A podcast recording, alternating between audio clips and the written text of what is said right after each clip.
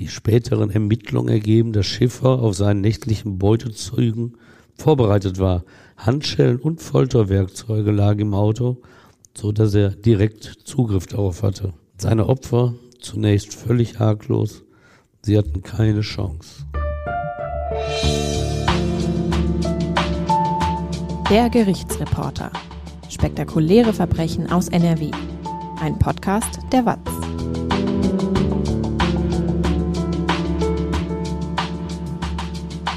Hallo und willkommen zum Podcast. Ich bin Brinja Bormann und bei mir ist Stefan Wette. Hallo Stefan. Hallo Brinja. Du erzählst uns heute von Egidio Schiffer, auch bekannt als der Würger von Aachen. Fünf Frauen hat er zwischen 1983 und 1990 per Anhalter in seinem Auto mitgenommen und ermordet. Warum die Polizei ihn erst 17 Jahre nach dem letzten Mord durch einen Zufall festnehmen konnte, das erfahrt ihr jetzt. Stefan, wenn dieser Fall ein Krimi im Fernsehen wäre, hätte man Egidius Schiffer direkt für den Mörder gehalten? Nee, auf keinen Fall. Denn er war das nach außen hin, was man einen Biedermann nennt. Familienvater, bieder und brav. Später kam raus, dass er im Keller seines Hauses ein Folterstudio eingerichtet hatte, aber nach außen nahm man ihn nicht so wahr. Und wenn du Fernsehen ansprichst, wer regelmäßig Krimi liest, oder sie als Film sieht, der macht sich ja einen Sport daraus, den üblen Mörder frühzeitig zu entdecken. Und das ist ja meist ganz einfach. Wen der Autor am unverdächtigsten darstellt, der ist zweifelsohne der Mörder.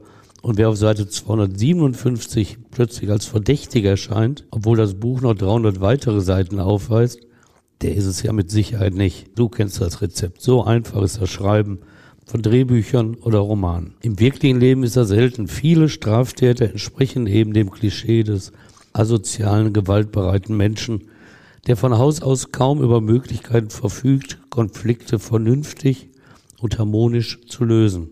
Für Krimiautoren also viel zu langweilig. Es gibt zwar reichlich Fälle, da sagen nach Enttarnung der Mörder oder Sexualstraftäter, da sagen die Nachbarn, Kollegen, Freunde und Angehörige, das hätten sie sich nicht vorstellen können.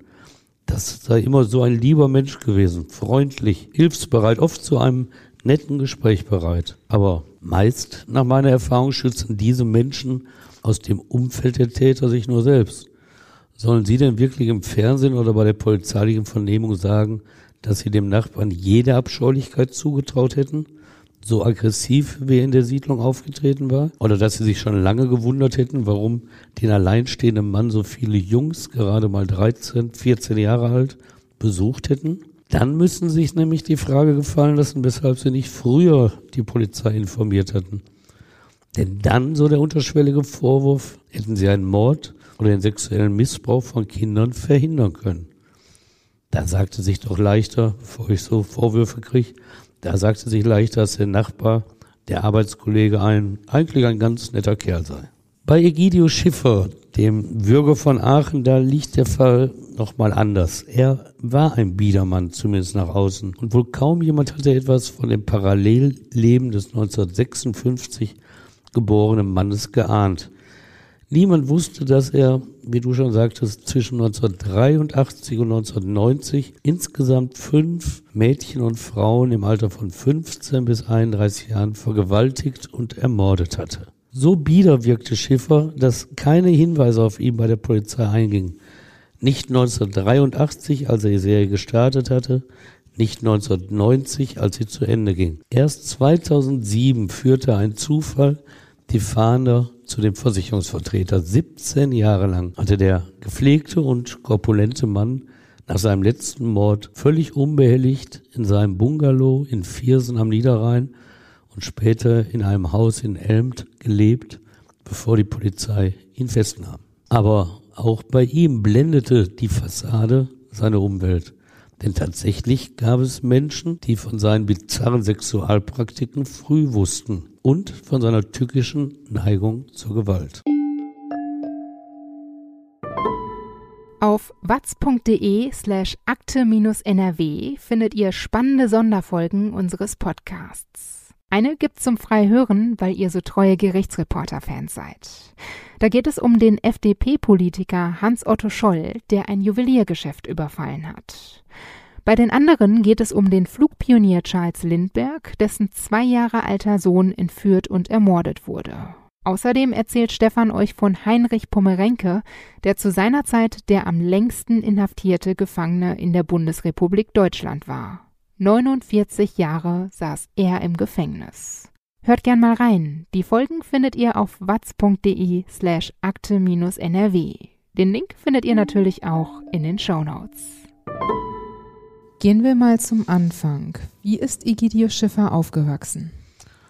Also eigentlich, wie man so sagt, ganz normal ohne Auffälligkeiten.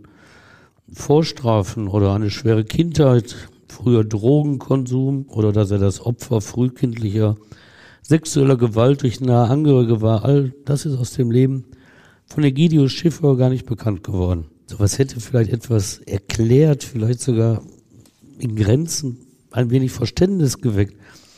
Hätte also Erklärung bedeutet für das, was ihn bei seinen Morden trieb, aber da war nichts. Krankenpfleger hat er zwar gelernt, allerdings sei in diesem Beruf nicht die Erfüllung seines Lebens. Der sichere Arbeitsplatz war ihm egal. Egidius Schiffer wollte schnell an Geld kommen. So verließ er diesen Job mit regelmäßigen, wenn auch nicht so hohen Einkünften und wechselte in die Versicherungsbranche wurde Vertreter mit Aussicht auf ein lukratives, aber auch unsicheres Einkommen. Vielleicht ist das ein früher Hinweis auf seine Straftaten, ohne hier missverstanden zu werden. Ich will sagen, er scheute das Risiko nicht. Das zu erklären, es schafft ja nicht jeder, die Sicherheit des monatlich festen Gehaltes aufzugeben und auf Provisionen angewiesen zu sein. Und ebenso wenig ist es nicht jedem möglich, Frauen in sein Auto einsteigen zu lassen sie zu vergewaltigen und zu töten und dabei nicht zu fürchten, dass irgendjemand einen beobachtet hat. Wie lief es denn im Job? War er erfolgreich im neuen Job? Ja, also er muss wohl Verletzlichkeit ausgestrahlt und Vertrauen geweckt haben, hatte dadurch wohl viele Abschlüsse an Versicherungen und dadurch ein ganz gutes Gehalt. Er lebte auf großem Fuß. Drei Ehen führte er, das kostete auch Geld und hatte es zu einem Bungalow in Brücken am Niederrhein oder fast schon Holland gebracht. Auch seine Hobbys kosteten Geld. Das Tennisspiel gehörte dazu. Und die Autos, die er fuhr, hoben ihn auch ein wenig ab vom klassischen Biedermann. Mal saß er in einem Ford Capri, das war damals so ein kleines Modsauto. Es war so ähnlich wie der Opel Manta, der ja berühmter wurde. Da sprach eine Zielgruppe an. Wenn du für wenig Geld sportlich aussehen wolltest, dann fuhrst du Ford Capri oder Opel Manta. Und mal fuhr auch in einem Mercedes. Ach ja, eine. Harley Davidson gehörte auch noch zu den Fahrzeugen des Versicherungsvertreters Egidius Schiffer. 1990 brach das übrigens alles zusammen. Schiffer schloss weniger Versicherungsverträge ab, kam in finanzielle Schwierigkeiten. Schließlich musste er den Bungalow versteigern. Aber 2007, als die Kripo ihn nach einem Zufallstreffer 17 Jahre nach seinem letzten Mord endlich festnahm, da wohnt er schon wieder in seinem eigenen Haus in Elmt, einem Ortsteil von Niederkrüchten im Kreis Viersen am Niederrhein. Du sagst, es dauerte 17 Jahre nach seinem letzten Mord, bis er festgenommen wurde. Wann hat er denn seinen ersten Mord begangen und wie kam es überhaupt dazu? Ja, das war 1983. Da ist er 27 Jahre alt. 38 Jahre ist das ja mittlerweile her, wo wir jetzt diesen Podcast aufnehmen und da begeht Egidio Schiffer eben seinen ersten Mord. 38 Jahre her, im Jahr 1983. Man muss sich mal kurz vergegenwärtigen, was das damals für eine Zeit war. Die ersten PC boomten im Weihnachtsgeschäft. Heimcomputer hießen sie damals. Nebenbei gesagt, ich habe gedacht, wer braucht denn sowas? Und die Grünen, die heute etablierte Partei sind, die kamen am 6. März 1983 erstmals in den Bundestag. Und ebenfalls zum ersten Male wählten die Bürger Helmut Kohl zum Bundeskanzler. 1982 hatte ihn ja nur das Parlament erkoren. Und Aufsehen erregten damals Hitlers Tagebücher in der Öffentlichkeit, die der Stern exklusiv brachte. Aber weil Reporter Gerd Heidemann auf gefälschte Tagebücher hereingefallen war, hatte die Illustrierte auch die Blamage exklusiv. Und so ein Rückblick in die Zeitgeschichte fand ich interessant. Ich weiß ja, in der Corona-Zeit zählen die Arbeitsämter im Januar 2021 und mitten in der Corona-Krise rund 2,9 Millionen Arbeitslose in Deutschland. 1983 waren es in der Bundesrepublik Deutschland, damals ohne die DDR rund 17 Millionen Einwohner kleiner als heute, da waren es rund 2,3 Millionen Arbeitslose. Du siehst also, selbst der Arbeitsmarkt, der war früher auch nicht besser als heute. Was hast du denn damals zu der Zeit eigentlich gemacht? Ich bin ins Berufsleben gestartet als festangestellter Redakteur der Watz. Zuerst sah es uns gar nicht so aus, dass die Watz mich nach meiner Ausbildung, das nennt sich bei uns Zeitungsleuten oder bei uns Journalisten ja Volontariat, sah also gar nicht so aus, dass die Watz mich übernehmen würde. Wir Volus bekamen damals alle eine bedauernde Absage von der Chefredaktion. Es war eben die Zeit der hohen Arbeitslosigkeit. Und dann klappt es doch völlig überraschend. Ich fing in Dorsten an, einer kleinen Redaktion im ländlichen am Nordrand des Ruhrgebietes. Und Egidio Schiffer, der fing zeitgleich mit dem Morden an. Und er nutzte damals ein Verhalten vor allem junger Leute, das es heute kaum mehr gibt. Das Trampen, das Fahren per Anhalter. Und so bekam er auch sein Etikett, nachdem er im Juli 1983 in Alsdorf bei Aachen die 18 Jahre alte Marion G. umgebracht hatte. Der Anhaltermörder, so nennen ihn später die Medien. Und jüngeren Hörern muss man es vielleicht erklären, das Trampen galt bis etwa Mitte der 1990er Jahre als beliebtes Reisemittel junger Menschen. Sie hatten kein eigenes Fahrzeug, die öffentlichen Verkehrsmittel kamen nur in großen Abständen und ab dem späten Abend gar nicht mehr. So stand der Tramper am Straßenrand mit emporgestrecktem Daumen seinen Wunsch signalisierend, von einem Autofahrer mitgenommen zu werden. Da gab es zwei Typen. Die einen standen an Autobahnauffahrten oder Raststätten mit großen Schildern, auf denen München, Hamburg, Rom oder Mittelmeer stand. Und da gab es vor allem abends die Gestrandeten in der näheren Umgebung, die einfach nur ins nächste Dorf oder nach der Kneipentour zurück in ihren Stadtteil wollten. Bist du auch schon mal getrampt? Als Jugendlicher trampte ich zwangsläufig. Ich wohnte im Essener Stadtteil Kupferdreh und ging im rund acht Kilometer entfernten Stadtteil Werden zum Gymnasium. Dort hatte ich meine Freunde. Was haben wir damals Feten gefeiert? Beim Tanzen die Welt vergessen und beim nächtlichen Diskutieren die Probleme der Welt gelöst. Aber nicht gelöst hatten wir Kupferdreher das Problem, dass der letzte Bus, die 80, nachts um halb zwölf Werden in Richtung Kupferdreh verließ. So mussten wir nach Hause laufen, wenn es später wurde. Und es wurde meist später. Und dann haben wir aber optimistisch den Daumen in die Luft gereckt, um ein Auto zu ergattern. Aber nicht jeder Autofahrer wollte uns mitnehmen. Einem Freund, damals recht trunken und heute ein angesehener Wirtschaftsprüfer, blieb der Scheck vorbehalten, da sein Auto nachts auf sein Daumensignal hin stoppte, der Fahrer ihn mit einer Taschenlampe anleuchtete und ohne ihn weiterfuhr. Also musste er den ganzen Weg laufen. Ja, das nagt auch am Selbstgefühl, wenn du so aussortiert wirst. Aber um wenigstens ein wenig Mitleid zu wecken, der Fußweg von Werden nach Kupferdreh, der dauerte eineinhalb Stunden. Immerhin kamen wir dann meist nüchtern zu Hause an. Heute spielt das Trampen keine große Rolle, weil immer mehr Heranwachsende eigene Fahrzeuge besitzen, sie von Eltern abgeholt werden und auch weit mehr Busse und Bahnen fahren. Meine Kinder, die auch von Werden nach Kupferdreh mussten, die nutzten problemlos die Nachtbusse und Taxen der Essener Verkehrs AG. Das gab es damals nicht. Und für die fernen Ziele gibt es die Mitfahrzentralen und die preiswerten Überlandbusse. Dieser lange Einschub zum Trampen sei uns gestattet, um zu erklären, wie leicht es Egidius Schiffer in den 80er Jahren viel Opfer zu finden. Der Aachener Raum, dieses Grenzgebiet zu Niederlande und zum Niederrhein, ist ländlich geprägt. Wer abends oder nachts unterwegs ist, sei es nach dem Besuch einer Diskothek oder auf dem Rückweg von der Arbeit sowie von Freunden, der ist gerade damals aufs Trampen angewiesen. Oft steht man zwar an einer Bushaltestelle, versucht aber durch den hochgereckten Daumen ohne Bus schneller ans Ziel zu kommen. Warum ist Marion G. denn im Juli 1983 per Anhalter gefahren? Die 18-Jährige, die aus Alsdorf bei Aachen kommt, die hatte ihren Freund in Herzogenrath besucht. Und da muss sie irgendwann nach Hause. Und dann steht sie an einer Bushaltestelle.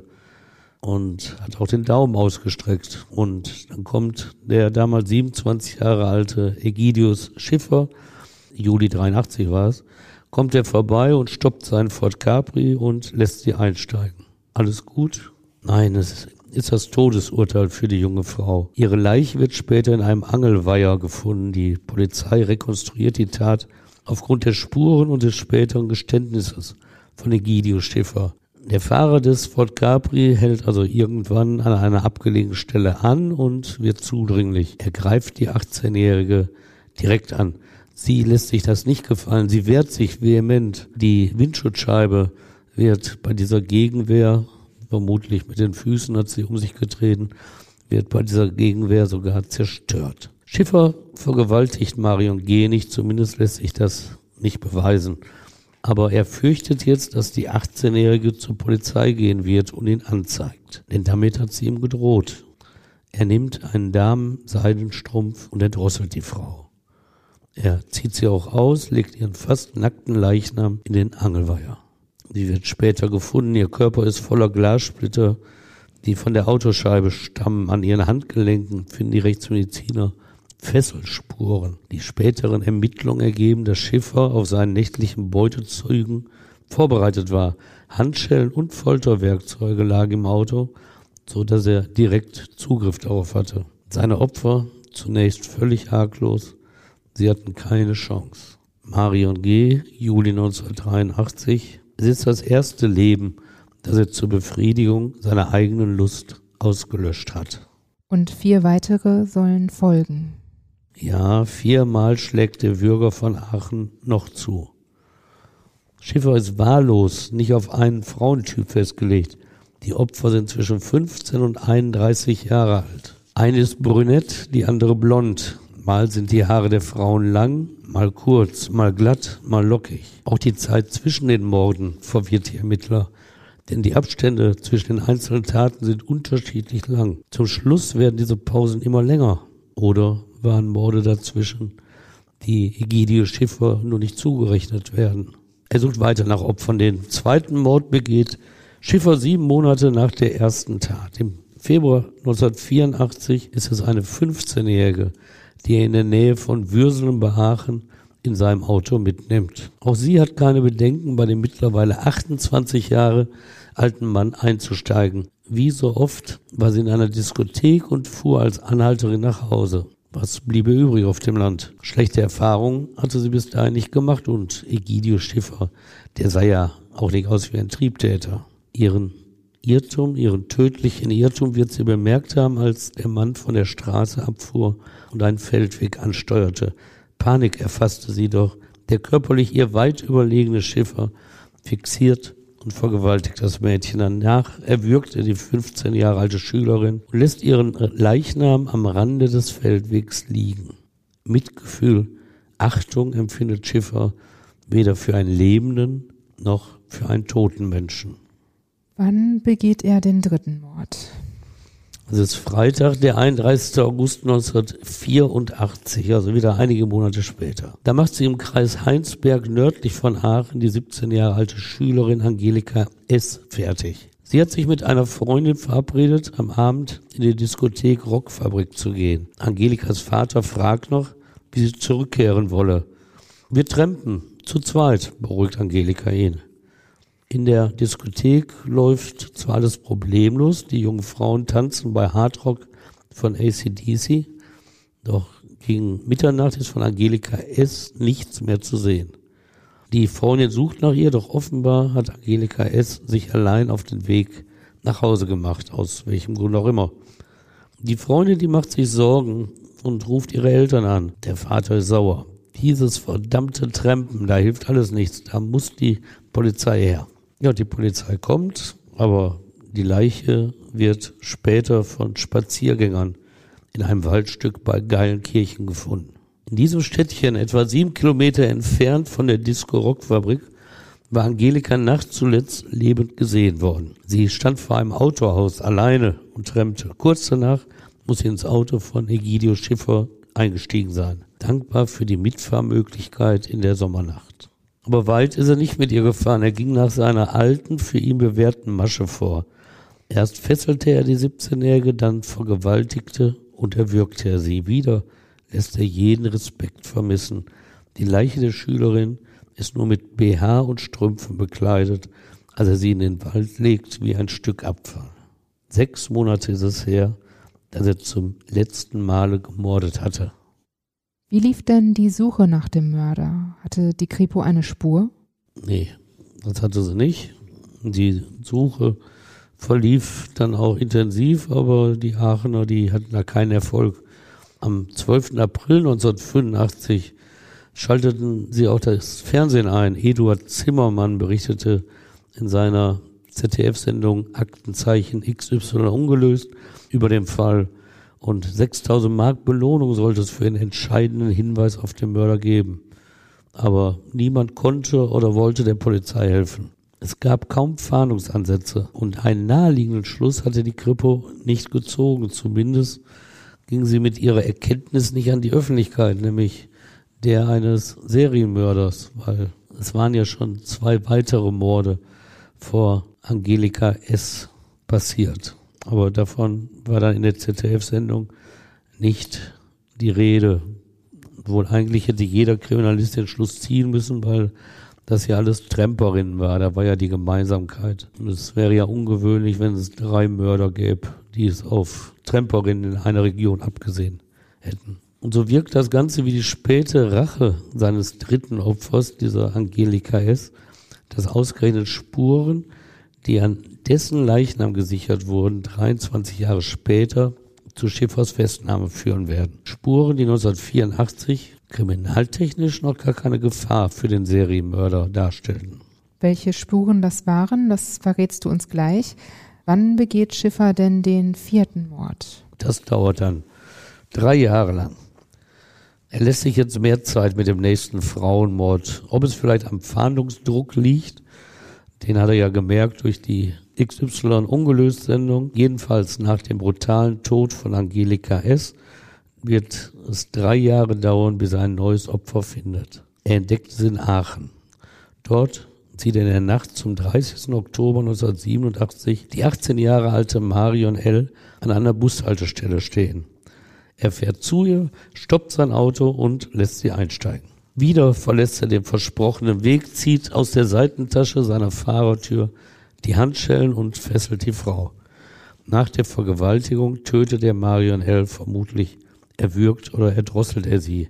Egidio Schiffer ist jetzt vorsichtiger geworden. Spätestens seit der Fahndung bei Eduard Zimmermann weiß er, dass die Kripo mit allen Mitteln nach ihm sucht. Der Ort, an dem er Marion L. vergewaltigt und getötet hat, gefällt ihm nicht als Ort, die Leiche zurückzulassen. Er legt den toten Körper in den Kofferraum seines Autos und fährt los. Eine Stunde sucht er nach einer passenden Stelle, dann sieht er einen Wald, der ihm geeignet erscheint. Dort hinterlässt er die Leiche, deckt den nackten Körper mit Laub zu. Aber auch das ist kein Zeichen von Respekt. Er will nur verhindern, dass Marion L. schnell gefunden wird. Wie lange dauert es, bis sie gefunden wird? Zwei Monate. Dann entdecken wiederum Spaziergänger die Tote. Nach so langer Zeit im Freien gibt es keine Spuren mehr, die auf den Mörder hinweisen könnten. Zwei Monate im Freien, den Tieren des Waldes ausgeliefert. Eine schreckliche Vorstellung für die Angehörigen der 18-Jährigen, aber auch für die Fahnder, die wieder nichts in der Hand haben. Wann begeht Egidio Schiffer seinen fünften und vermutlich letzten Mord? Das ist 1990. Da endet diese schreckliche Serie im Aachener Raum. Und wieder ist es eine Anhalterin, die sterben wird. Das ist diesmal eine ältere, die 31 Jahre alte Sabine N. aus Heinsberg, Mutter eines elfjährigen Kindes. Am 16. Juni 1990 hatte sie die Diskothek Inside in Geilenkirchen besucht. Danach trennt sie nach Hause. Am Geilenkirchener Markt stoppt vor ihr das Auto von Egidio Schiffer. Er spricht sie an. Offenbar ist die 31-Jährige misstrauisch. Die Polizei rekonstruiert, dass Schiffer sie in sein Mercedes zerren musste. Aber dann ergibt sie sich, will den Mann, der sie fesseln und vergewaltigen will, auch nicht weiter reizen. Zitat, sie hatte solche Angst, dass sie keine Gegenwehr leistete. So beschreibt später Staatsanwalt Ralf Bücker den fünften Mord von Egidius Schiffer. Der Serienmörder erdrosselt die Frau und bringt die Leiche jetzt noch tiefer hinein in einen Wald. Er hat kein Interesse daran, dass sie früh gefunden wird. 34 Kilometer liegen zwischen Geilenkirchen, dem Tatort, und dem Waldgebiet bei Niederkrüchten. So weit fuhr er auf der Suche nach der passenden Stelle. Und wie lange bleibt die Leiche unentdeckt? Gut ein Jahr. Schiffers Rechnung, die ist nämlich aufgegangen. Niemand findet die Leiche. Sabine N. wird als vermisst gemeldet. Wer weiß, wie intensiv die Polizei zunächst nach ihr gefahndet hatte. Dass eine 31-Jährige ihre Familie verlässt und nicht gefunden werden will, das wird bei der Kripo ja vermutlich niemand ausgeschlossen haben. Falls die Beamten eher lasch ermittelt haben, wird es das schlagartig ändern, als drei Monate nach ihrem Verschwinden die Kleidung von Sabine N. gefunden wird. Ein Knebel aus Nylonstrümpfen liegt daneben, auch ein Taschentuch mit dem eingestickten Monogramm Groß E. Jetzt dürfte jedem klar sein, dass die 31-Jährige ihre Familie nicht verlassen hat, sondern einem Gewaltverbrechen zum Opfer gefallen ist. Fast genau ein Jahr nach der Tat, nach ihrem Verschwinden, wird der Tod von Sabine N. traurige Gewissheit. Spaziergänger finden ihr Skelett im Waldgebiet zwischen Arzbeck und Wegberg südlich von Niederkrüchten. Die Verwesung hat dafür gesorgt, dass die Spurensicherung erfolglos bleibt. Lediglich der Zahnabdruck des Leichnams verschafft die Gewissheit, dass dort das Skelett von Sabine N. gefunden wurde. Wie ging es dann weiter nach den fünf Morden? Egidio Schiffer, der hat sein Leben nach diesem fünften Mord drastisch verändert. Finanziell, wir haben es vorhin geschildert, war er zu dieser Zeit ja gescheitert und hatte seinen Bungalow versteigern müssen. Aber fünf Jahre später lernte er eine neue Frau kennen, nachdem zwei seiner Ehen gescheitert waren. 1997 heiratete er sie, bekam mit ihr auch ein Kind. Manch einer hält diese Lebensänderung für den Grund, dass er nicht mehr gemordet hat. Die Ehe habe ihn stabilisiert, aber das macht wenig Sinn. Denn zwischen 1990 und 95 wurden ja auch keine Morde bekannt, obwohl er seine dritte Ehefrau in diesen Jahren noch gar nicht gekannt hatte. Spätestens ab Sommer 1991 hat die Kripo intensiv versucht, den Mord an Sabine N. aufzuklären. Aber es gab keinen Ansatzpunkt, der Erfolg versprach. Die Akten landeten in dem Regal für die ungeklärten Mordfälle der Aachener Kripo. Mord verjährt nicht und so gehen die Fahnder in regelmäßigen Abständen die alten Akten durch. Vielleicht ergibt sich ja doch ein neuer Fahndungsansatz. Und gab es einen neuen Ansatz? Ja, tatsächlich liefert ihn die Kriminaltechnik. Den Forschern ist es ab Mitte der 80er Jahre gelungen, aus Körperresten, die Täter am Tatort hinterlassen, die für jeden Menschen einzigartige DNA-Struktur zu identifizieren. Der sogenannte genetische Fingerabdruck ist geboren. Heute reicht für die Untersuchung schon eine Hautschuppe aus. Und ab 1998 baut das Bundeskriminalamt auch eine Datenbank auf, in der die DNA von verdächtigen Straftätern gespeichert wird. Die Aachener Kripo hat diese Entwicklung natürlich verfolgt und sieht deshalb die große Chance in der Spermaspur, die 1984 an der Leiche von Angelika S., Schiffers drittem Opfer, gesichert wurde. Das Material reicht auch aus für eine Untersuchung. Der genetische Fingerabdruck wird 2004 erstellt und in der BKH-Datenbank überprüft. Es kann also nicht mehr lange dauern, denken sich die Fahnder, dass der Anhaltermörder, dass der Bürger von Haaren enttarnt ist und seiner gerechten Strafe zugeführt wird. Aber dafür muss der Mörder ja auch schon in der Datenbank registriert sein. Ist er das denn? Ja, so entkommt er leider wieder. Wieder scheitert die Kripo, denn in der Datenbank gibt es eben keine entsprechende DNA keinen Treffer. Offenbar ist der Gesuchte bisher noch nicht mit schwerwiegenden Straftaten aufgefallen und deshalb nicht in die Datenbank eingespeist worden. Und drei weitere Jahre vergehen, in denen die Angehörigen der Opfer ohne Antwort bleiben. Sie können nur mutmaßen, wer ihre Kinder, ihre Schwestern, Freundinnen so brutal ermordet hat.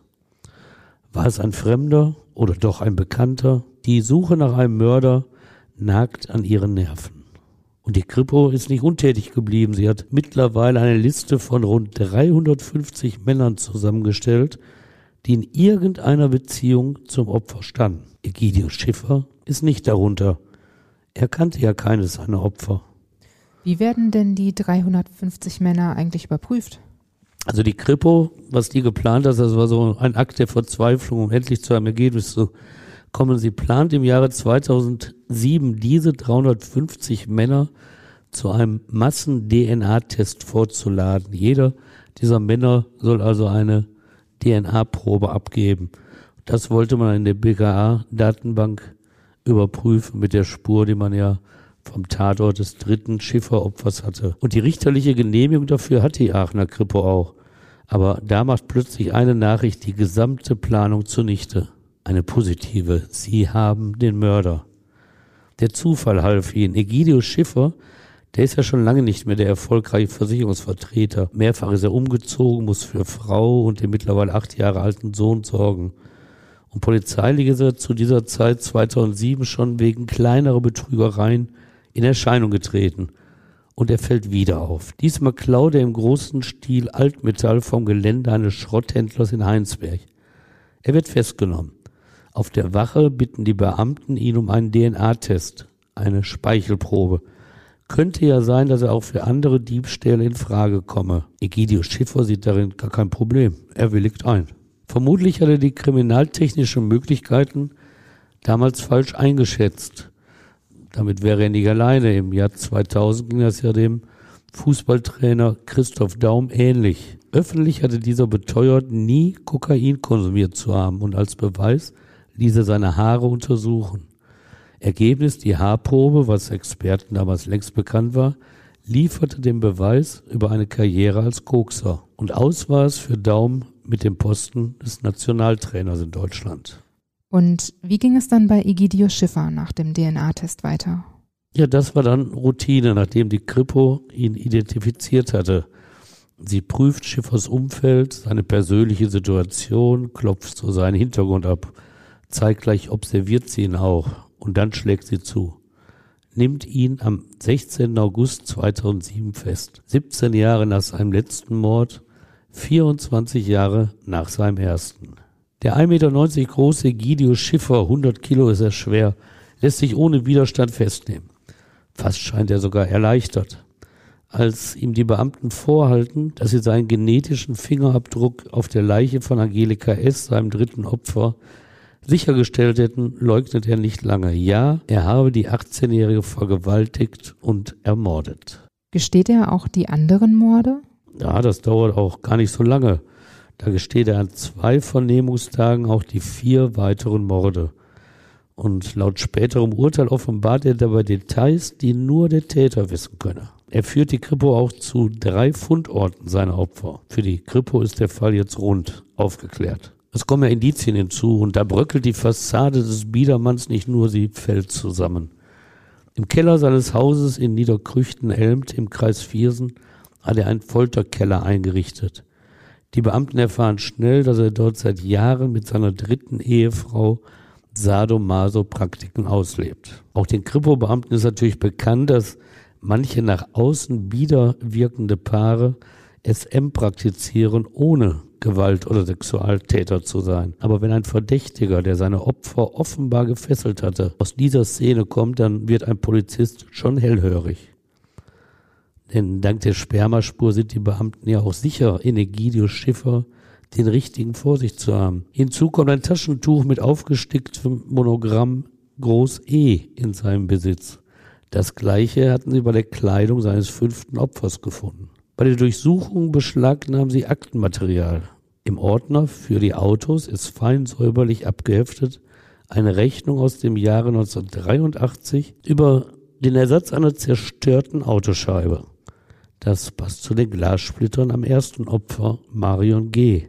Die 18-Jährige hatte bei ihrer verzweifelten Gegenwehr die Frontscheibe des Ford Cabrio von Egidio Schiffer zertrümmert. Hätte ihn die kaputte Scheibe nicht schon früher verraten können? Da bin ich mir eigentlich sicher. Und da sollte sich so manch einer schämen, denn die Kripo hatte 1983 natürlich in zahlreichen Autowerkstätten nachgefragt, ob jemand in den letzten Tagen eine Autoscheibe ausgewechselt habe. Und kein Monteur, der gefragt wurde, bejahte das. Aber zur Ehrenrettung so genau wusste damals ja kein Polizist, in welchem Radius um die Leiche, um den Tatort von Marion Gees Tod sie Werkstätten befragen sollte. Vielleicht war einfach die richtige nicht dabei. Stefan, du machst ja jetzt auch einen Newsletter. Worum geht's da? Ja, da kriege ich so den direkten Kontakt zu meinen Lesern und Hörern. Das ist ganz schön. Ich weise da auf die neuen Folgen des Podcasts hin und ich arbeite ja weiterhin aktuell als Gerichtsreporter und stelle da auch meine aktuellen Verfahren vor, über die ich geschrieben habe. Wenn ihr mögt, dann könnt ihr den Newsletter kostenlos abonnieren. Den Link dazu, den findet ihr in den Show Notes, also der Folgenbeschreibung. Jetzt geht es weiter mit dem Fall. Acht Monate nach der Festnahme begann dann am 16. April 2008 der Strafprozess gegen Egidio Schiffer vor dem Aachener Landgericht. Ja, und da war natürlich die Pressebank voll und der mittlerweile 51 Jahre alte Mann aus dem Kreis Viersen, der wird von den Prozessbeobachtern als, Zitat, schwergewichtiger Mann mit gepflegtem Äußeren beschrieben. Auch sein Vollbart erwähnen sie und dass er mit festem Blick dem Blitzlichtgewitter der Kameras standhält. Ein Kollege spricht auch von, Zitat, einem molligen Biedermann. Auf der anderen Seite haben die Angehörigen der Opfer Platz genommen. Ein Mann sitzt als Nebenkläger dort, weil er wissen will, warum vor 25 Jahren seine Schwester ermordet wurde. Ein anderer, 29 Jahre alt, will sehen, was für ein Mann ihm vor 18 Jahren die Mutter genommen hat. Über seine Beweggründe gibt der Julia Jüttner von Spiegel Online Auskunft. Zitat, jetzt will ich endlich wissen, wie dieser Mann tickt. Wie kann man fünf Frauen töten und nach dem Motto Friede, Freude, Eierkuchen einfach weiterleben? Erzählt Egidio Schiffer, warum er die Frauen ermordet hat? Schön wär's. Tatsächlich denkt er gar nicht daran, Fragen der Angehörigen zu beantworten und ihnen die jahrelange Ungewissheit zu nehmen. Er sucht seinen eigenen Vorteil, will der drohenden lebenslangen Haftstrafe entgehen. Er schweigt vor Gericht. Das ist ein gutes Recht. Er macht nicht einmal Angaben zu seiner Person wie Name, Alter. Das lässt er auch.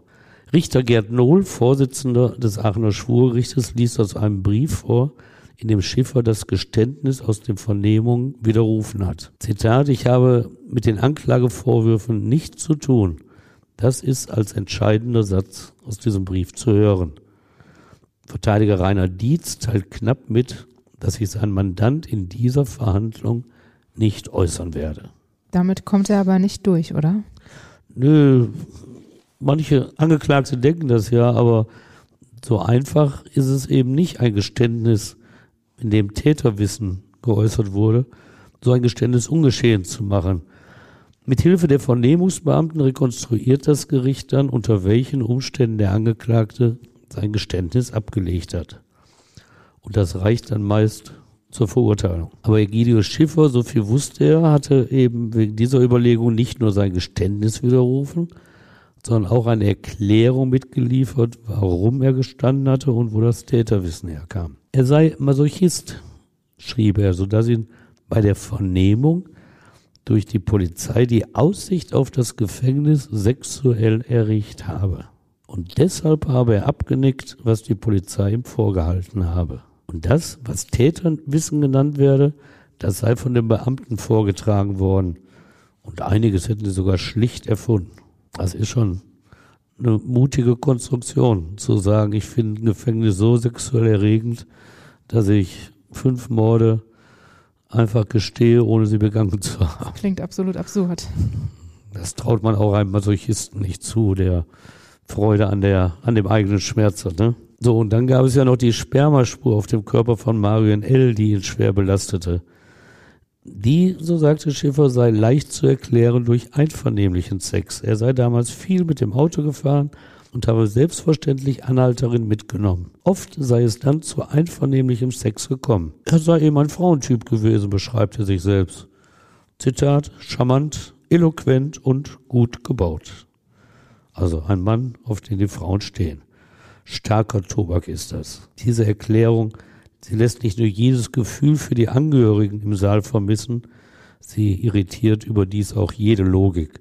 Ein Geständnis und die Aussicht auf einige Zeit hinter Gittern soll also ernsthaft einem Masochisten den sexuellen Lustgewinn ermöglichen? Der psychiatrische Gutachter Hans-Ludwig Kröber von der Berliner Charité ließ sich im Prozess von Schiffer nicht überzeugen. Zitat, das ist ein netter Einfall, so sagte er. Er ist aber völlig abwegig. Er begründete das recht anschaulich vor Gericht. Ein heterosexueller Masochist kann vom Polizisten im Verhör oder Vollzugsbeamten im Gefängnis ohne eine dominierende Frau sexuell nicht erregt werden. Was sagen denn eigentlich Schiffers Ehefrauen zu der Tat? Werden sie auch verhört? Ja, natürlich. Und wir haben ja drei Ehefrauen, also eine große Auswahl fürs Gericht. Und am 18. April 2008, zwei Tage nach dem Prozessauftakt, sollten Schiffers drei Ehefrauen vor Gericht aussagen. Doch die aktuelle verweigerte sich, reichte ein psychiatrisches Attest ein, nachdem sie noch nicht in der Lage zu einer Aussage sei. Richter Gerd Nohl zeigte sich verwundert. Zitat, ich habe sie doch bei ARD, ZDF und bei RTL gesehen. Tatsächlich hat die 42-Jährige bereitwillig im Vorfeld Auskunft gegeben. Vielleicht auch, um den Geständniswiderruf ihres Mannes zu unterstützen.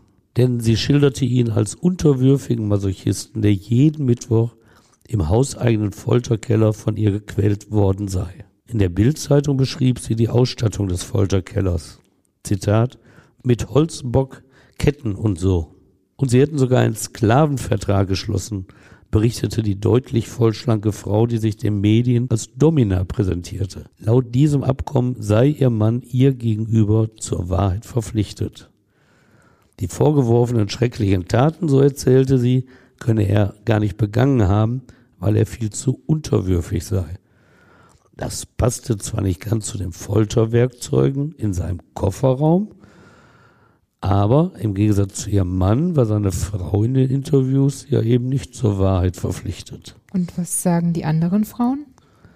Die zweite Ehefrau entzog sich dem Gericht nicht, bat aber um Ausschluss der Öffentlichkeit. So blieb es Schiffers Verteidiger Rainer Dietz überlassen, die Medien zu informieren. Er berichtete von dieser Zeugenaussagen, dass von 1982 bis 1995, also im Tatzeitraum, die zweite Frau mit Egidio Schiffer zusammengelebt habe. Von seinen Morden will sie nichts mitbekommen haben. Er sei ein, Zitat aus ihrer Vernehmung, liebevoller und verständnisvoller Ehemann gewesen. Die Sadomaso-Praktiken haben sie bestätigt, sagte der Verteidiger und betonte, Schiff habe auch in dieser Beziehung die Rolle des unterwürfigen Sklaven eingenommen. War das die Wahrheit? Oder wollte sie dem Fragen entgehen, warum ihr nichts aufgefallen sei, warum sie so lange mit einem brutalen Menschen zusammen gewesen sei. Denn Zweifel an ihrer Aussage, die kamen zwangsläufig auf, als die erste Ehefrau in den Zeugestand trat. Als 20-Jährige hatte die Krankenschwester Schiffer 1979 geheiratet. Kennengelernt hatten sie sich in der Ausbildung. Beide hielten sich übrigens auch in der Aachener Motorradfahrerszene auf. Was erzählt sie? Sie spricht von ihm als einem Mann mit zwei Gesichtern. Die 49-Jährige berichtete, dass er sich direkt nach der Hochzeit verwandelt und von ihr verlangt habe, Nieten-BH und hohe Lackstiefel zu tragen. Beim Sex habe sie die Rolle der Sklavin mit einem Knebel im Mund einnehmen müssen. 20 bis 30 Mal habe er sie brutal zum Sex gezwungen, sie vergewaltigt. Also nicht ganz die Geschichte des Unterwürfigen. Und nach nur 15 Monaten Ehe verließ sie ihn in einer Nacht- und Nebelaktion, wie sie sagt. Alles, was sie an ihn und die gemeinsame Zeit erinnere, habe sie vernichtet. So berichtet sie dem Gericht. Im August geht die Verhandlung in die Schlussphase. Psychiater Hans-Ludwig Kröber bescheinigt dem Angeklagten die volle Schuldfähigkeit. Die Motivation für die Taten liege, Zitat, in einer sexuellen Wunschbefriedigung. Schiffers Verteidigung beantragt Freispruch und der Angeklagte selbst bestreitet folgerichtig seine Verantwortung. Sein letztes Wort trägt er zwar unterwürfig, dennoch entschieden vor. Zitat, ich kann nach wie vor beteuern, dass ich unschuldig bin. Und wie lautet dann das Urteil? Ja, das Gericht hat er nicht überzeugt. Am 19. August 2008 verurteilt das Aachener Schwurgericht den 51 Jahre alten Angeklagten zu lebenslanger Haft für fünf Morde und stellt die besondere Schwere seiner Schuld fest. Letzteres wird die vorzeitige Entlassung aus der Haft erschweren. Richter Gerd Nohl geht während der Urteilsbegründung mit der Verteidigung hart ins Gericht. Anfangs sei der Angeklagte mit seinem Geständnis bei der Polizei, Zitat, moralisch auf dem richtigen Weg gewesen. Dass er die Taten danach abstritt, habe die Würde seiner Opfer verletzt. Auch den Angehörigen habe er damit Schmerz zugefügt. Für die zeitlichen Abstände zwischen den Morden, auch für das Ende der Serie 1990 haben die Richter im Jahre 2008 keine Erklärung. Richter Null nochmal, ob das alle Taten sind, die er begangen hat, das wissen wir nicht. Verteidiger Dietz hielt das Urteil zwar für falsch, die Richter am Bundesgerichtshof entsprachen seiner Revision aber nicht. Im Juni 2009 bestätigen sie die Verurteilung von Egidius Schiffer, dem damit eine lebenslange Haft bevorstand. Und nach diesem Urteil wird's ruhig um den Anhaltermörder. Zuletzt ist er in der Bochumer Justizvollzugsanstalt untergebracht. Eigentlich ein ganz normaler Gefangener, der sich mit seinem Schicksal abgefunden hatte. Unter bizarren Umständen endet seine Haftzeit dort. Es ist der Morgen des 22. Juli 2018, fast zehn Jahre nach dem Urteil, als Bochumer JVA-Beamte den jetzt 62-jährigen in seiner Haftzelle tot auffinden. An Herzrhythmusstörung ist er gestorben. Aber das allein ist nicht die ganze Wahrheit. Schiffer hatte sich Elektrokabel an den nackten Körper gebunden, um sich mit den leichten Stromschlägen sexuell zu stimulieren. Doch irgendetwas war falsch gelaufen bei dieser Luststeigerung für die Masturbation. Und so ließ auch sein Körper im Tod jede Würde vermissen. Stefan, danke, dass du uns die Geschichte von Egidio Schiffer erzählt hast. Habe ich doch gern getan. Und auch euch danke fürs Zuhören. Ich freue mich, wenn ihr auch beim nächsten Mal wieder dabei seid. Bis dann. Ja, macht's gut. Danke auch von mir fürs Zuhören. Tschüss.